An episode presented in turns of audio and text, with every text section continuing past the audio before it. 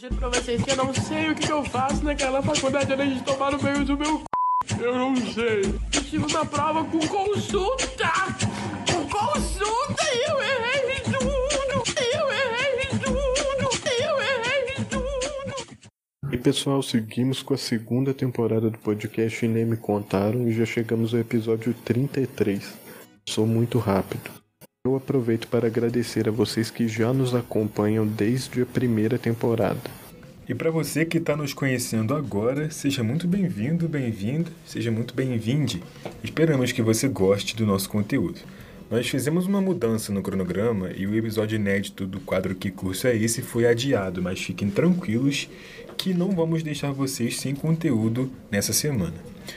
Hoje nós teremos o sexto episódio e último episódio especial Atualidades dessa temporada, em que damos holofotes a temas importantes que também são correlacionados ao ambiente acadêmico. Vamos falar sobre a rotina que parece muito distante, mas que em breve vai voltar, temos fé, e de um companheiro que, mesmo com a solidão que a pandemia nos impôs, não nos deixa só e transformou nossas vidas de diversas maneiras. Inclusive, você pode estar com ele em mãos agora enquanto me ouve. Meu nome é João Pedro Costa. E o meu, Flávio Daniel, e é um prazer estar aqui junto com vocês novamente para trazer mais um tema tão importante para nos fazer refletir um pouco. Hoje vai ser só uma participação especial mesmo, bem pequena, porque vamos apresentar o tema no estilo de crônica. A gente está muito metido mesmo, né? Ficou curioso? Eu também estou para ver como vai ficar. Então, sem perder mais tempo, bora para o episódio. Mais uma manhã entre todas as manhãs. O despertador toca e eu fico mais 10 minutinhos na cama. Toca de novo, reclamo 20 vezes e depois me levanto. Tomo meu café, arrumo minha mochila e saio de casa rumo à faculdade. A televisão, desligada e acumulando poeira, não traz suas cores e sons para o meu dia, e eu não sinto falta. Caminhada até o ponto, ônibus cheio como sempre, e o smartphone sempre ao alcance das mãos. E eu não sou o único, olhos grudados nas telas. Hoje a briga não é mais para ir ao lado da janela. E por que seria se o mundo está ao alcance das mãos? No caminho, fico sabendo da crise econômica no país em poucos caracteres. Mais uma: a inflação e desemprego batendo recordes e a gasolina chegando a 7. Interessante e triste. Parece fazer sentido quando me lembro do valor da passagem e o quanto ela pesa no meu orçamento. Chegando na faculdade, vejo os colegas discutindo economia na cantina. O tema é a inflação e o preço dos salgados. Se tudo é afetado pela crise, por que, que meu pastor gaúcho preferido não seria, né? E aí eu cito uma notícia em meu argumento tentando justificar os valores. Foi um passarinho que me contou no caminho.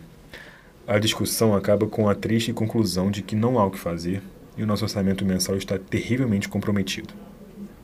Tempo livre até a próxima aula, dedos deslizando para a esquerda, para a direita, para cima e para baixo, e não, não é uma dança, mas talvez seja os passos mais característicos da última década.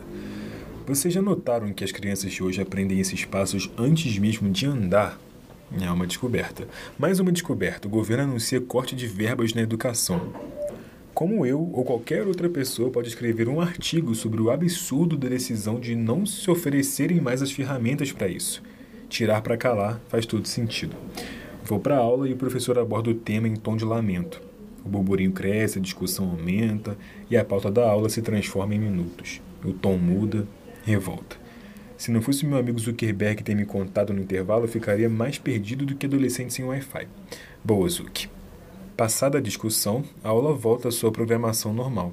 Teorias, autores, fórmulas, anotações, tic-tac. Uma reclamação de leve pelos cortes, mais autores, mais fórmulas, tic-tac. Chega o momento do adeus. Começo a pensar no bar e na cerveja gelada, mas a dupla que eu amo tem que esperar mais um pouquinho para me ver porque os meus amigos ainda estão na aula. E aí eu deito no colchão do DA e espero, contando os segundos para chegar no paraíso. Enfim, uma boa notícia na tela, a conta de luz vai ficar mais barata. Com o tempo e a frequência que meu celular fica carregando, a economia pode ser grande. Notificação. Acaba a aula, o copo me aguarda. Amigos, resenha, zoeira e gelada na mesa. Nada melhor, mas espera. Tem alguma coisa estranha. O amigo mais falante está quieto com a cabeça baixa. Seria tristeza, desilusão por ser universitário com recursos escassos? Podia até ser, mas não era. Ele estava votando no cara que ele mais odeia para ser eliminado do Big Brother. E não contente em votar do seu celular, pediu os nossos emprestados. Fazia o quê? Cada louco com a sua mania. A gente continuou bebendo e conversando até que os seus dedos ou a consciência pesou e ele voltou para a nossa realidade. O tempo, como sempre, passa muito rápido nesses momentos e a conta chega. Após 20 minutos de tretas, discussões e cálculos, a divisão é feita, a conta paga, abraços, despedidas e ansiedade pela próxima resenha. Chega o momento do reencontro, mais uma vez no ônibus e mais uma vez com o smartphone nas mãos. Qual é o rosto da pessoa que passou minutos sentadas ao meu lado no caminho? Boa pergunta, na próxima viagem eu paro para reparar. Cansado, esgotado, precisando de mais uma boa notícia para animar, e não é que ela veio? Contratação bombástica do meu time. A pauta na cantina no dia seguinte, com certeza. Preciso me preparar. Tempo de contrato, valores, detalhes de negociação, opiniões, data de apresentação, eu fico sabendo de tudo. O PVC teria inveja se assistisse a minha análise na cantina de manhã. Trânsito, que bosta. Pelo menos dá para assistir o capítulo final da minha série, nem que seja a última parte. Ação, tiros, correria, brigas, mais tiros, ainda bem que é na série. Quando eu resolvo olhar para a janela, surpresa, cheguei no meu ponto. Aí eu guardo o celular, me levanto rapidamente. Sorte, consigo descer a tempo. Esqueci de reparar, era um homem ou mulher que sentou no meu lado. Amanhã eu reparo sem falta. Chego em casa, passo pela porta da sala pensando em me livrar o mais rápido possível da mochila, mas. Mas um chamado me faz parar. No escuro vejo apenas as luzes da televisão. Meu avô no canto acena para chamar minha atenção.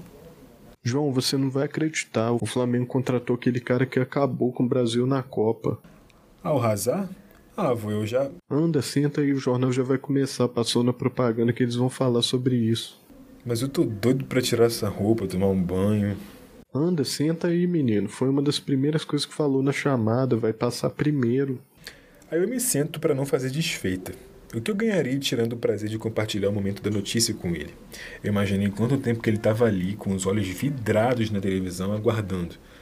Por décadas, essa foi a realidade dele e de muitas outras pessoas, e há quase uma década não é a minha. Qual é a melhor? Eu devo dizer que é a minha, e ele deve dizer que é a dele. Um bloco, previsão do tempo. Outro bloco, três notícias que eu já vi. Não me lembrava o quão estranho era, parece assistir um filme repetido. Eu pego o celular disfarçadamente para pagar uma conta que eu me esqueci.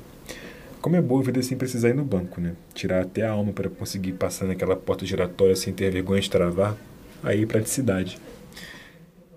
Chega o momento aguardado. Assistimos, comemoramos, debatemos e pelo maior período de tempo no dia eu me esqueço daquela tela que carrega o mundo. Como é mesmo o nome? Deve ser o cansaço. Tomo meu banho, me deito e as notificações não param. O que está acontecendo? Estourou a Terceira Guerra Mundial? O presidente dos Estados Unidos renunciou? Descobriram a cura para alguma doença grave? Ah, não, foi só aquele influenciador digital que foi cancelado pela 18 vez porque disse mais uma merda. Notícia nova, porém velha.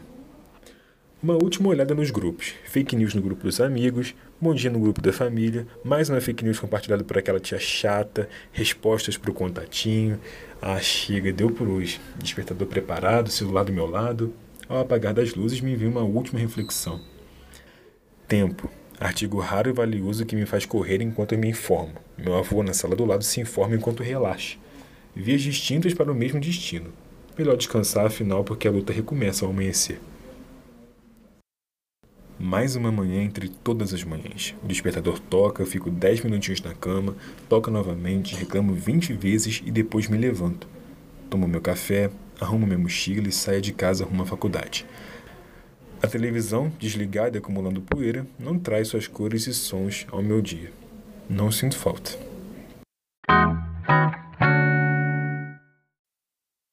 E é sobre esse companheiro de todos os dias e suas contribuições positivas e negativas que nós vamos conversar no episódio 34 do Inem Contaram.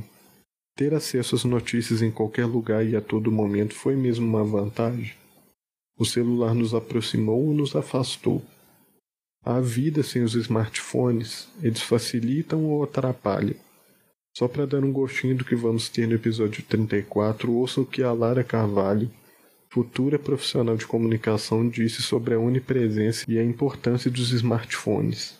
É, por mais que às vezes você tente se desconectar um pouco, ficar um pouco longe do celular, acaba que para muitas coisas é totalmente necessário, né? Para você manter contato com pessoas que moram longe, parentes, ficar sabendo de, de notícias e até mesmo para dar uma entradinha na, nas redes sociais. Eu acho que é praticamente impossível, assim, pelo menos para mim, e principalmente eu que trabalho com nessa parte de marketing e que tem tá sempre é, antenada e ligada nas, nas tendências, nas coisas que estão acontecendo, né? E principalmente para o jornalismo, eu acho que é muito complicado. É, mas eu sinto que o smartphone, né, o celular me atrapalha muito. É, às vezes me atrapalha muito na questão da minha produtividade. Tem vezes que eu tô assim no estágio e eu pego o celular e eu fico assim horas, horas não, mas eu fico muito tempo no celular e acabo me distraindo muito fácil com ele, né? Então ele atrapalha muito a minha produtividade. E o dia que eu tentei ficar longe dele para para realmente trabalhar e, e, e focar nos, no, no que eu estava fazendo foi um dia totalmente produtivo. Então, ele, eu acho que ele atrapalha muito nessa questão de produtividade, porque ele distrai a gente muito fácil, né? Tem muita coisa nele que a gente adora. E ele ajuda demais na questão de, de notícias que você fica por dentro, de a questão da comunicação, né, que eu tinha falado também, de interação, principalmente nesse tempo de pandemia. É muito importante você manter a conexão com as pessoas que você não consegue ter presencialmente, que você não consegue ter esse contato físico. O celular ajuda muito, né? O smartphone ajuda muito nisso.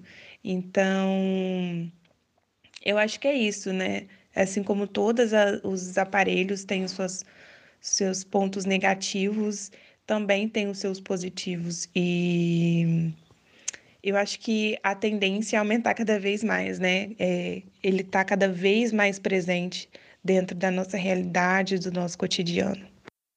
Vamos tentar trazer mais respostas para essas e outras questões no próximo episódio, com convidados especiais e tudo naquele estilo que você já conhece do nosso podcast, de uma forma leve e descontraída.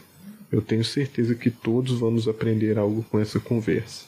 E se puderem dar aquela moral, sigam o nosso podcast no Spotify e a nossa página no Instagram. A gente te espera na terça que vem. Até lá!